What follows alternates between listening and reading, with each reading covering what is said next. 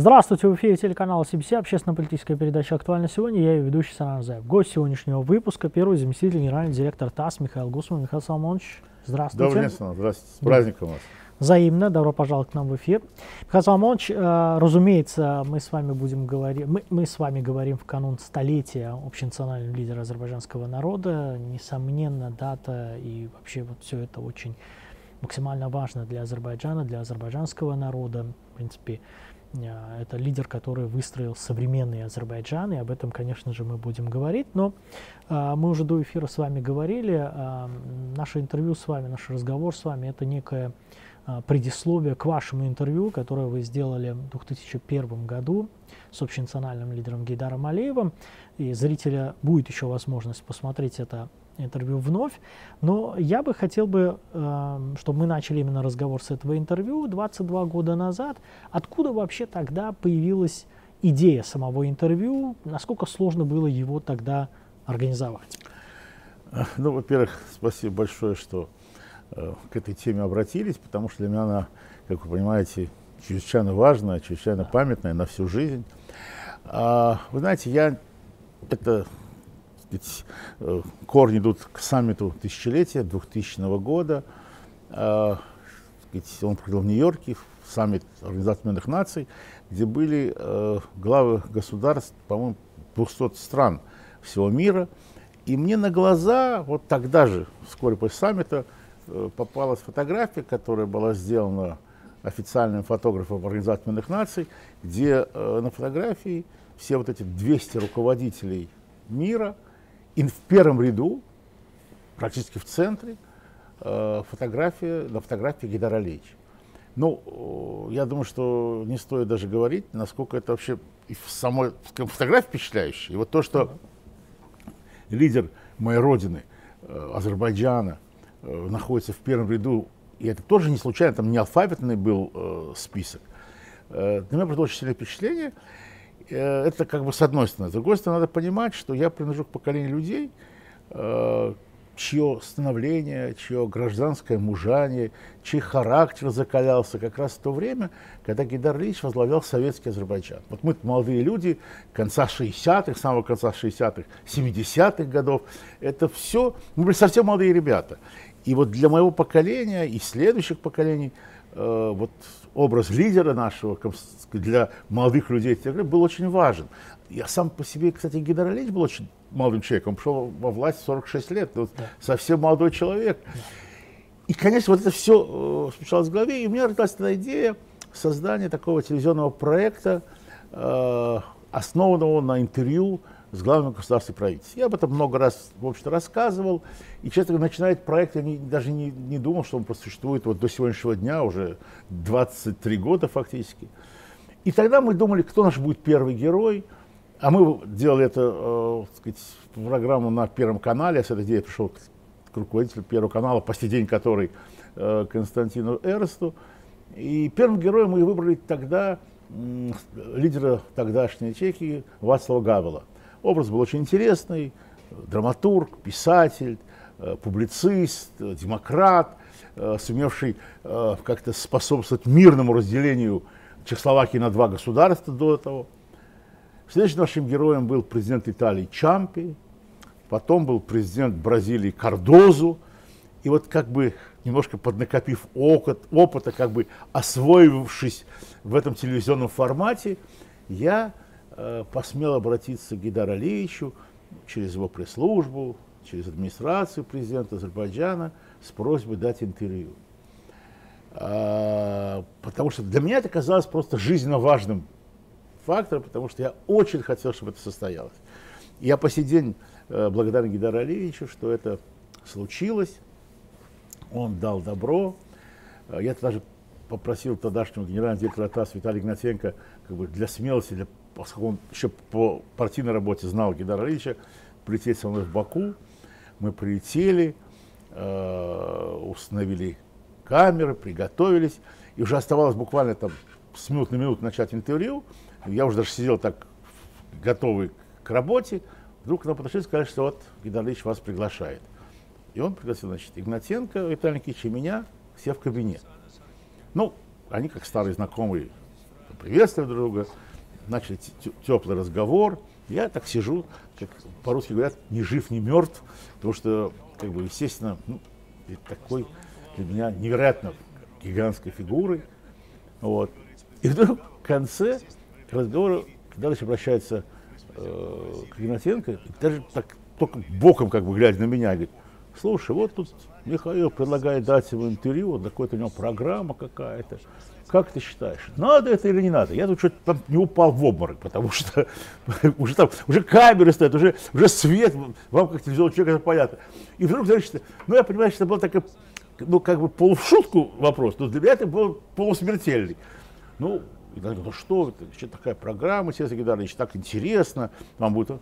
Ну ладно, говорит, под твою ответственность. Ну, пошли, Михаил. И мы пошли.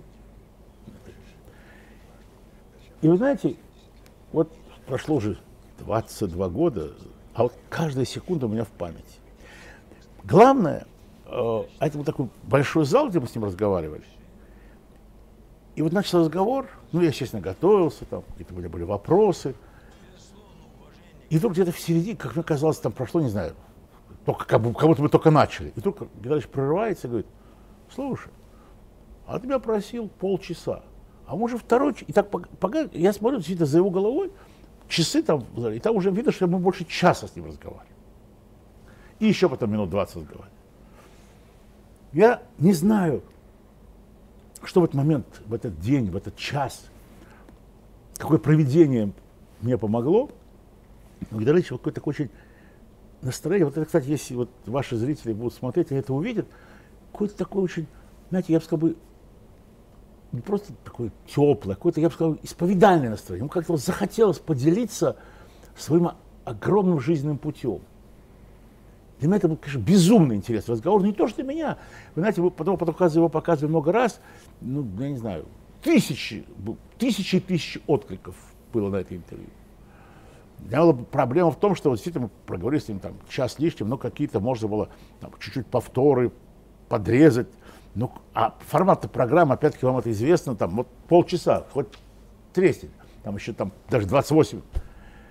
И я вот тогда позвонил э, в Австралию Эрнсту, он тогда как раз там находился в, командировке, я тебя умоляю, там реши хотя бы чуть расширить формат программы и так далее. Потому что все, Сергей Гидарлевич, бесценно и бесценно и поныне. А бесценно это не просто это, что это просто слова, так сказать, лидера, главы государства, а насколько правительские эти были слова. Как он в своем анализе дал точный, точный указал как бы азимут развития Азербайджана. Это, это, это, это сильно поражает. Это, сейчас мы об этом говорим. Тогда я слушал внимательно, там, помечал что-то, но не мог себе представить, что через 22 года, подчеркиваю, через 22 года мы, вернувшись к этому интервью, практически ничего не изменили. То есть обычно бывает как? Значит, Бывали случаи, когда люди возвращались к старым интервью там, с теми или иными деятелями и комментируют, что вот это, знаете, вот, как бы сейчас не актуально, а вот это уже как бы устарело. Ничего подобного. Вот все, что говорил Гидар Алиев, вот вы вот сегодня увидите, как будто сказано вчера или сегодня утром. И в этом, конечно, уникум его политического таланта, его великого интеллекта и его потрясающих аналитических способностей. Несомненно, я постоянно ловлю себя на мысли, каждый раз, когда мы с вами беседуем, я узнаю что-то новое а, об этом а, великом человеке. А, Простите, я вас перебью. Конечно. В этом-то и величие личности, такой как Идар Алиев, что годы идут, десятки книг написаны, сотни передач сняты, сняты фильмы, исследования, а каждый раз находишь какую-то новую деталь только дополняющую портрет, новую грань, только расширяющие знания. В этом и величие, и масштаб такой личности, потому что его, она неисчерпаема э, в познании этой личности и его наследия. Несомненно. А, я еще к этому интервью непосредственно вот ее журналистской составляющей постараюсь вернуться, Михаил Салмович. Но я хотел бы непосредственно из того, что великий лидер говорил вам, ну, вы там говорили о политике, экономике, говорили о том, какая республика была, какой она стала. И он сказал, в принципе, такую естественную, очень э, очевидную вещь. Он сказал, что я, как и многие другие, мы не знали другой системы, кроме советской, когда уже mm-hmm. в советском Азербайджане что-то делали. Но, смотрите, это никоим образом не помешало ему выстраивать новую республику а, совсем других, мягко говоря, не социалистических а, реалиях. Да? Вы как понимаете эту ситуацию? Здесь именно а, проявляется талант просто хорошего управленца, или же все-таки вот отношение к вещам должно быть с другим? Хоть социализм, хоть не социализм, хоть прошлым, хоть настоящим. Просто у человека какой-то есть правильный подход к вещам. Не, ну вы знаете, тут только это очень такая тема очень важная, потому что, вы понимаете, вот распался Советский Союз э, на 15 частей. Э, в этих странах, бывших республиках, были свои руководители. Э, все они практически были порождением, выходцами из советской системы, прожили большую жизнь в Советском Союзе, в советской политической системе. Собственно, Геннадий Ильич, говоря про себя, сказал, я не знал другой жизни. И опять-таки, то, что он смог представить путь развития Азербайджана как независимой страны, выстроить точные направления этого развития, понять ровно то, что нужно для Азербайджана. Он, кстати, тоже говорит в нашем... Это, повторяю еще раз, для меня это прежде всего масштаб гигантского политического ума, феноменального понимания мировых процессов, тут надо еще понимать, что ему досталась страна, когда он ее возглавил в 93 году, э, разрушенная, пустая казна, э, рас, распри внутриклановых люд, сил, э, попытки местных, я уже не говорю сепаратистов, я уже не говорю про зализывание ран Карабахской войны, и фактически Азербайджан был на грани гражданской войны. Да, у нас есть единственное, какой у него был козырь, нефть. Но нефть же не просто добыть, ее же надо куда-то отправить. Нефть чтобы... есть не только у нас. Ну, это во-первых. А во-вторых, ведь Гидалович сказал такую фразу. Для Азербайджана нефть – это внешняя политика. Это его слова. То есть он сам сказал как-то, и в том же интервью со мной он сказал, что он собрал на вот эту самую, как так, на нефтяное направление лучших людей с разных сфер. И он, когда мне говорили, что я там этим не занимался, я к этому не готов, он не принимал эти возражения. Он считал, что сегодня именно нефть может оказаться, как оно и случилось, основой экономической и энергетической безопасности Азербайджана. При этом он сделал великую вещь. Ведь до него был нефтяной контракт, практически эксклюзивный, подписанный с Британией. А он понимал, что это только осложнит задачу, потому что надо было привлечь на сторону Азербайджана всех игроков, потому что многие открывали свои глаза на вот этот самый плодоносный край Азербайджана. И он привлек к этому будущему контракту, который назвали контракт века, а я уже сказал, я бы назвал контракт на века. 13 компаний, всех участников, и Россию, и Соединенные Штаты, и ту же Великобританию. И в итоге все увидели интерес свой в развитии этого проекта, а следовательно участвовали в развитии Азербайджана. Вот это, я считаю, гениальное его решение. Ведь, понимаете, политическая история подсказывает, что когда малые страны, а Азербайджан окружен большими странами, а, строят свою политику, они должны играть на противоречиях этих стран. И за счет этого выживать. А Гитара Ильич сделал точно наоборот он не играл на противоречиях, а наоборот играл на интересах этих стран. Он соединил интересы, а не противоречия. И в этом его, я скажу, политический уникум. Вот это такой был, будет мой ответ на ваш вопрос. Еще один момент, и я немножко, опять же, это связано с, том, с тем периодом, а, когда он управлял, скажем так, советским Азербайджаном, потом а, независимой страной, я заметил, что он, а, отвечая на ваш вопрос, он там говорит о том, что если тогда в прошлом определенная работа не была бы сделана, то став независимой, а, страна просто вот с пустого места надо было все начинать, с нуля просто было начать. Он, как мне показалось, очень скромно не отметил этого момента, что все то, что было сделано, по большому счету было сделано именно в период, когда он управлял республикой. Вот это я бы хотел бы узнать ваше мнение с точки зрения, какую роль вот тот базис сыграл в истории современного Азербайджана, когда уже Гейдар Али второй раз возглавил республику и вел ее вперед. Ну, вы понимаете, как вам сказать, а, опять-таки это Гейдар Алиевич а, сказал в нашем интервью, что он был человеком, который в 93 году возглавил республику с уже огромным опытом советской работы не только в республике. Не надо забывать, что он был одним из первых руководителей такой огромной, великой страны, как Советский Союз. Это мало кто, э, ну, как сказать, далекий от, или, сказать так, не очень близкий э, к большой экономике, к макроэкономике или к большой политике, может себе представить, что такое быть первым заместителем председателя Совета министров СССР. Это, по-моему, не то 9, не то 10 министерств, которые он курировал причем в каждодневном режиме. Он был членом политбюро, это высшего политического ареопага коммунистической партии. Это гигантская должность, которую ему предложил Андропов, сразу став во главе Советского Союза.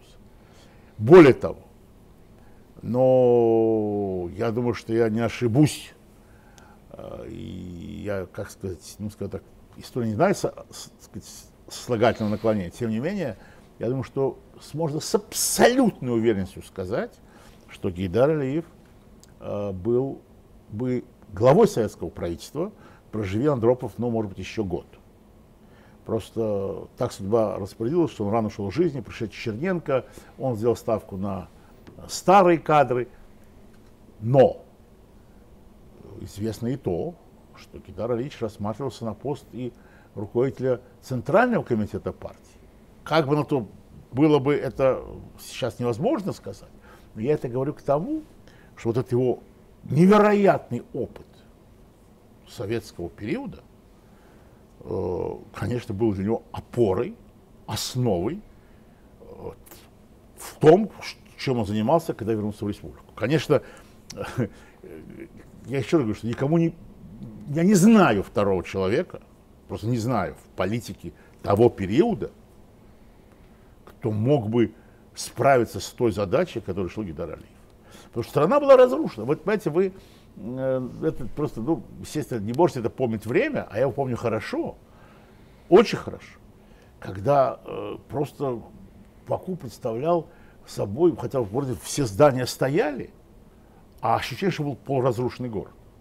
Миллион с лишним беженцев. Тысячи из них ходили просто по улицам, там, не знаю, э, поисках какого-то свободного жилья. И так далее, и так далее, и так далее. Невероятная по объему, масштабу и сложности задач стояла перед Ильичем, которые он невероятно успешно решил. Более того, вы знаете, э, есть такое выражение, все его знают, нельзя два раза войти в одну и ту же реку. Это мудрое выражение. Но смысл в том, что в истории бывали случаи, когда люди возвращались в политику, возвращались во власть, но никогда эти вторые приходы во власть и в политику не бывали успешны. Может, оттуда это и выражение насчет два раза. Видимо, да. В этом смысле слова уникум Гидара Алиева, и я просто не знаю, я сыграл с историками, с политиками, никто не мог мне привести пример второго человека, кто успешен был в свои оба раза вхождения во власть и возвращения во власть и в политику. Вот я второго примера в истории, не то что Азербайджана, не то что Советского Союза, в мировой истории не знаю. Понятно. А, Михаил Салмович, это интервью, о котором мы с вами говорим, и которое вы взяли у общенационального лидера 22 года назад, это еще, мне как-то показалось, что это еще один хороший повод поговорить о взаимоотношении общенационального лидера со СМИ и с журналистами как таковыми. Да. Потому что мне неоднократно приходилось слышать, э, в том числе и то, что даже по меркам советского периода Совершенно. он достаточно открытый человек. И это, и это даже удивляло. Я бы хотел бы вот накопленный опыт и вы в этом смысле. Я очень благодарю вас, Санан, за этот вопрос, потому что я о нем говорил всю жизнь. Вы понимаете, э, вообще э, советские руководители самых разных рангов, это, не, это правда. Как правило, люди застегнуты на все пуговицы, э, дистанцирующиеся от прессы. Вообще пресса тогда играла роль только официоз, официоза, э, так сказать, не было никакой ни свободной прессы, не было там всяких интернет, что этого не было. Пресса была вся официальная, э, закрытая, э, достаточно жесткая в своих материалах. Э, более того, даже если взять такие вещи, как фотографии или видеоматериалы, это тоже все было строго, знаете, так, в рамочке. Идар Алиевич удивительным образом уже тогда понимал значение прессы как зеркало власти. Вот пресса, по сути, да, роль зеркала власти. И от того даже, как он одевался, какой был у него галстук, как он улыбался, как он общался с населением. Он прекрасно понимал, это все работает на образ не только его лично, а на образ власти. Население, люди, граждане должны не просто там признавать власть или там побаиваться власти, но люди должны еще относиться с симпатией, а если даже с любовью к власти. А, а в тот период этого было не так просто достичь. Вот я много знал примеров, вот когда мог идти, там люди его приветствуют, а он мог отойти, скажем, от маршрута, а это все-таки связано с безопасностью, с охраной, подойти, поговорить. Это рассказывали его охранники, это рассказывали люди, к которым он обращался. Вот это внимание к людям, оно потом уже даже приобрело такие, знаете, мифологические черты. Это, э, вот, допустим, я говорил как-то в интервью, что стоило Геннадьевичу один раз там, проехать, а это тоже был совершенно уникально для Советского Союза, проехать там, не знаю, в троллейбусе, в городском транспорте. Ну, вот один раз он, может, проехал, или два раза. А уже чуть ли не на каждой установке его, остановки его ждали, а вот сейчас Геннадьевич выйдет. Это звучит немножко забавно, но он на самом деле потрясающе вот чувствовал градус отношения людей к власти. А повторяю, именно пресса была тем зеркалом, которое и показывало его людям. Он, например, огромное значение придал фотографии. Вот я знал и был знаком с его фотографом. Там не было такого понятия личники, там личные фотографы. Это были э, в основном фотографы азербайджанского, э, тогда еще отделения ТАСС, он назывался Азернер, Азер, Астак, Азернешер, Азертач. Э, так вот, были эти фотографы по штату. А тут, но они работали с Сергеем Геннадьевичем, и они действительно уже как-то научились, вы знаете, вот каждая фотография – это вот точный образ Гидара Алиева. Это очень важно. Но и тут нельзя не сказать, сказать очень еще одну важную вещь. У Гидара была невероятная харизма. Он был чрезвычайно обаятельный человек. Вот, вот понимаете, э, кто, бы, вот, кто бы ни рассказывал о своем общении с Гидаралием, он все говорит о том, что ну, он просто покорял в, в одной беседе. Я был, вот один только пример приведу, буквально один. Э, Гидаралич часто устраивал ну, там, декады, фестивали русской культуры, русского искусства в Азербайджане. И вот здесь э, была делегация большая деятелей культуры, и был такой человек, как великий композитор Дмитрий Ильич Шостакович. Он же там был немножко болевший, э, такой очень немножко закрытый, э, неулыбчивый. А я, кажется, его сопровождал. Вот, по линии там, комсомол, меня представили к нему. И вот я проводил его на встречу с Гидар Ильичем, вот еще в советское время.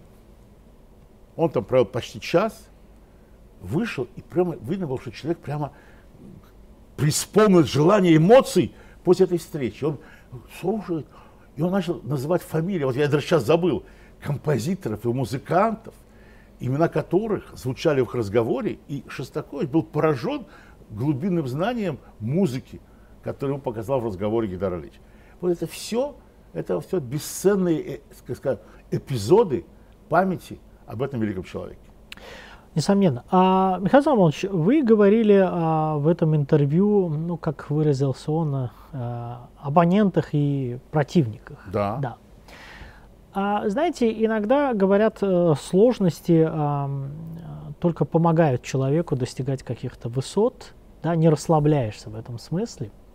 Я бы все-таки э, хотел бы узнать ваше мнение. А, как складывалось а, ну, тут отношение в случае с общенациональным лидером, это один момент. И второй момент, мне показалось или в беседе с вами такой, знаете, ну, когда говоришь о противниках, когда говоришь о оппонентах, которые где-то к тебе мешали или доносили на ровном месте, ну, такой злобы я не увидел в его словах. Понимаете, я сейчас объясню. Э, тут все, на мой взгляд, опять-таки, вот сейчас, по прошествии лет, это понимаешь все лучше и лучше. Понимаете, вот тогда это было в наших глазах. Там, попытки каких-то заговоров, покушений на Гидарличева, да. это реальных покушений. И он, кстати, их не боялся совершенно. Он был, кроме всего прочего, очень мужественный человек. И, э, всякого рода козней. И тогда это казалось реально страшным. А вот сейчас понимаешь, что это были моськи, пигмеи, политические и человеческие, перед которыми стояла глыба. И Гидарыч тогда, вот, вот тогда это казалось гораздо более страшным, чем сейчас. Что понимаешь, насколько несопоставимые, несоизмеримые фигуры с его масштабом пытались помешать ему, навредить ему, не дай бог там э, совершить на него какой-то я еще раз, политические пигмеи, которых он прекрасно знал цену, прекрасно знал масштаб этой реальной опасности, и его эта внутренняя сила строилась на том, что он имел дело просто, э, ну, скажем так, с ничтожными личностями. История это подтвердила, и история это доказала. А, Михаил Саламович, говоря о контракте века, вы э, немного коснулись этого момента, но я хотел бы немножко с другого конца подойти. На самом деле, а, ну, независимый Азербайджан в 90-х некоторые направления а, надо было выстраивать с нуля. Ну, например, понятие внешней политики. Я да. знаю, что какая-никакая тут деятельность была, но сравнить ее сейчас с периодом независимого Азербайджана, в этом плане какие у вас, а, что вы, какие особенности вы видели в том, что делает Гидар Алиев? Понятное дело, что вы сейчас перечислили те должности, которые он занимал в Я сейчас скажу. Да. Я, вы знаете, и, Сан, я сейчас скажу, перебросив мостик вот мы сейчас, и вот его еще не было в эфире, я надеюсь, что будет у вас в эфире, э, мы сейчас вот готовимся к премьере фильма, который мы сделали специально к юбилею, который называется «Сердце лидера». Угу. И мы сконцентрировались в этом фильме только на э, вот, завершающем периоде политической жизни Идара Ильича с 87 с момента, когда он заболел, потом его вынудили выйти в отставку до последних дней его жизни. Я считаю, это был самый трудный период. Еще и потому, что вот мы говорили, с одной стороны, страна была в таком, такой ситуации, с другой сам он был уже немолодой человек, переболевший тяжелой болезнью. И вот э, в этом фильме показали абсолютно какой-то ювелирный талант Гидра Ильича найти связи между всеми политическими игроками, которые имели отношение к Азербайджану. И это было архи непросто. Вот э, пример тому, этот великий э, контракт века, почему называю великим, потому что он, собственно, предопределил экономическую и энергетическую безопасность Азербайджана. Гидар сумел привлечь к Азербайджану внимание и интерес всех ключевых игроков, с которыми Азербайджан имел разного рода контакты и отношения. Это и Россия, это и Турция, это и Соединенные Штаты, это и Великобритания, это Иран, в конце концов. Да. Там было много вопросов, связанных э, с разделом Каспийского моря, связанных с участием в нефтяном контракте. Вот каким образом, каким талантом надо обладать, каким образом он это сумел, что э, он нашел аргументы, которые собрали этих людей. 20 сентября в зале дворца Гюлистан на подписание этого контракта. Я говорил о том, что этот день подписания контракта, он является э, красным днем календаря азербайджанской хронологии, но этот день достоин быть праздничным днем, потому что день подписания контракта – это определяющий день. Это вот еще один пример, который да. мне представляется невероятно интересным. Вот первый визит Георгиевича в Соединенные Штаты. Встреча с президентом Клинтоном. Ее долго готовили. Там, не все в Америке еще на карте могли дойти Азербайджан. 30 минут на встречу. Из них 15 минут на перевод.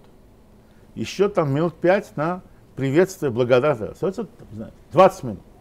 Меньше. И вот 7 минут остается у собеседника, потому что у Гидара Алич, чтобы лидеру самой мощной страны мира, на тот момент президенту Клинтону, доказать, убедить, найти аргументы в том, что его стране, ему не только можно верить, а может доверять.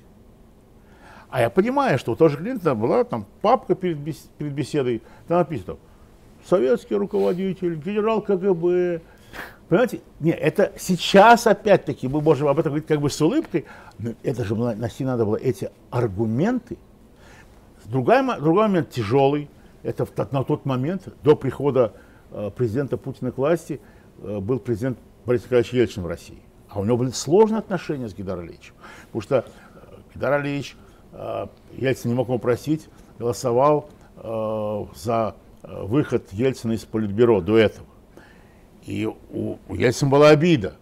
Отношения не складывались. Были сказать, резкие выступления против нефтепровода Баку-Джихан, хотя Россия снова потом приняла да. отношения. Это все очень сложно было. Это уже с приходом президента Путина, с их первой встречи, с их первых визитов отношения стали на другом уровне. И это сказал Гидар Алич, кстати говоря, у нас в агентстве ТАСС, а, когда он приехал с визитом, и по результату визита давал пресс-конференцию. И вот эти кадры есть. Понимаете? Это очень, тонча, очень тонкая и сложнейшая политическая такая вязь, которую вот смог сделать Гидар Алиевич. А в этом же интервью, Михаил Соломонович, а, Гидар Алиев э, говорит фразу, я сейчас за точность э, не ручаюсь, но смысл постараюсь передать. А, это касается ну, объема работы, которую он делал, делал для Азербайджана, тогда советского, и о том, что ну, суть сводилась к тому, что то, что я делаю сейчас для Азербайджана, азербайджанского народа, никто не делал, и в последующем поколение это, это оценит. Угу. Дело в том, что а, в это понятие, как мне кажется, можно включить вот его стремление. Это мы увидели, кстати, и в истории современного Азербайджана. Отправлять молодое поколение азербайджанцев на учебу. Ну, тогда это была Москва. Но в современный период в азербайджанского государства этот опыт сохранился. Тысячи азербайджанских молодых азербайджанцев были отправлены в учебные заведения.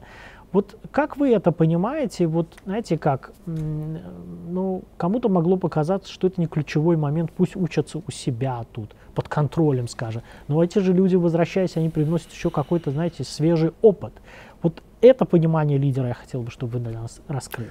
Опять же таки, вот говорить о том, что Гидар Алиевич огромную роль отводил всегда, еще с советских времен, то, что называется воспитание молодого поколения, и делал ставку молодежь на ее образование, это еще корнями идет в советское время.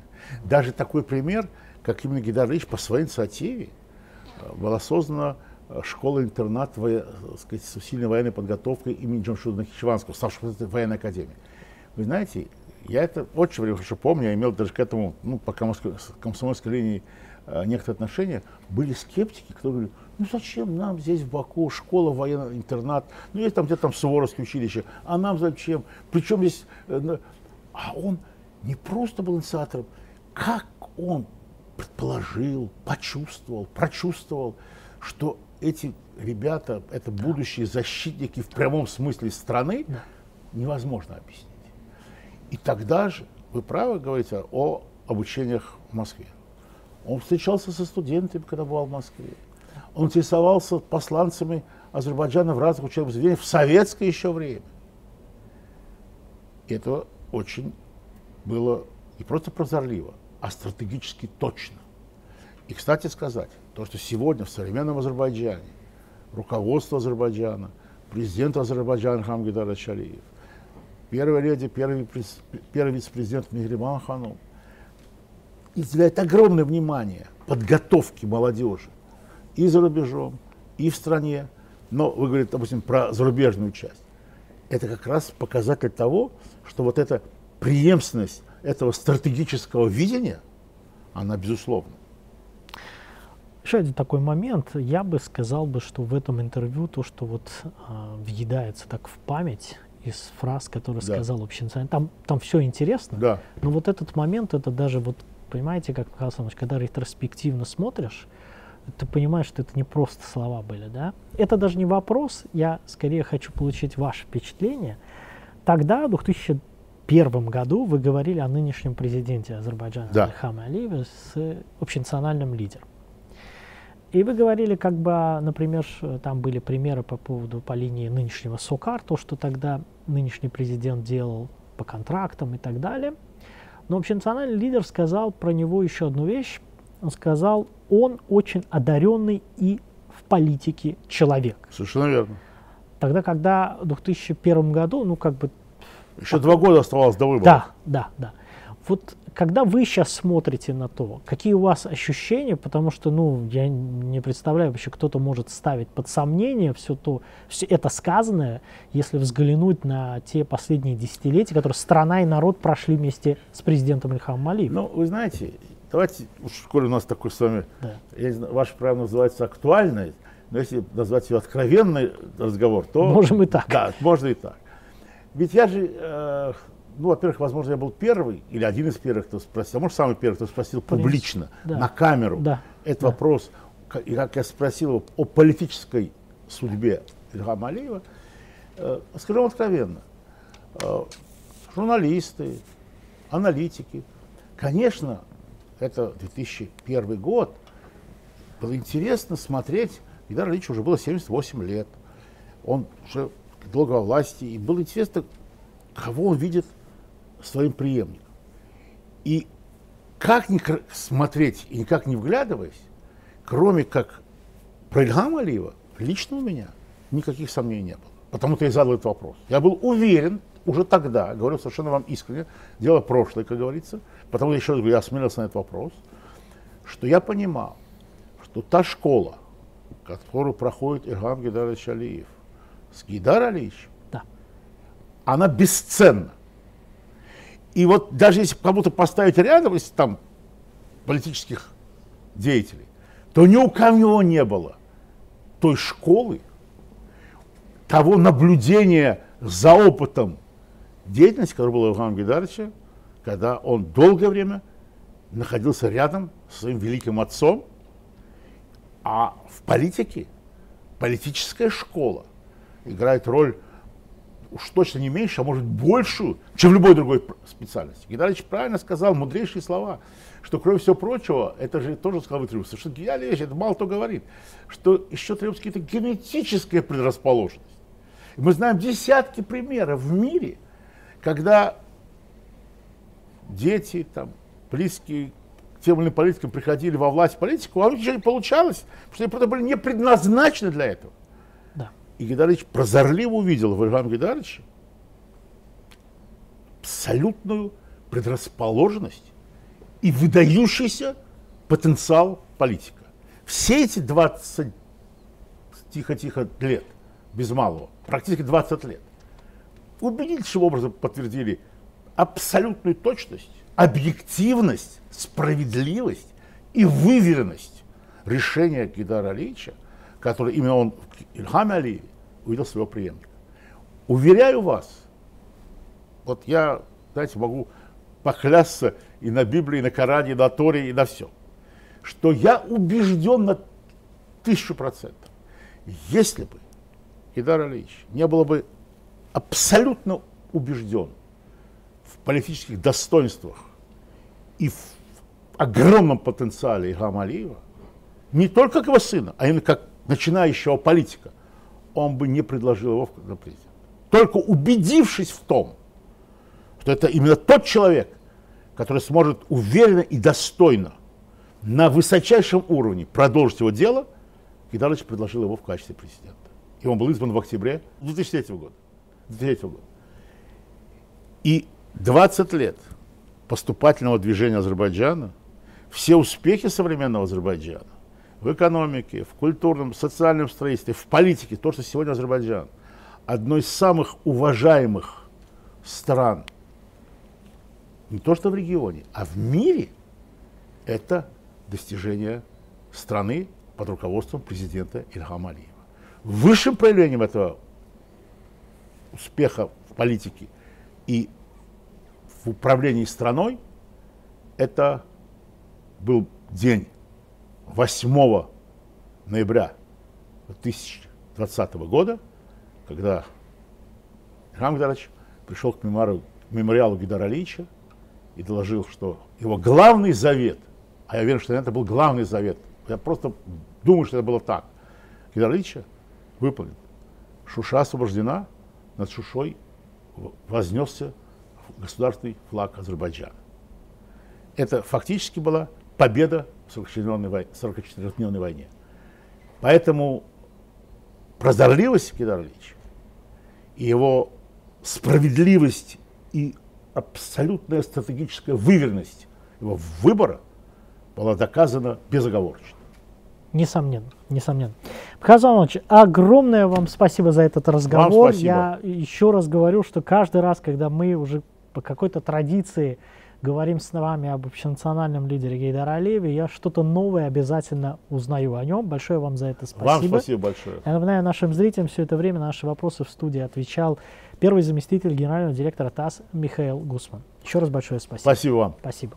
В эфире телеканала CBC была общественно-политическая передача «Актуально сегодня». Я ее ведущий Санан Заев. До свидания. До новых встреч.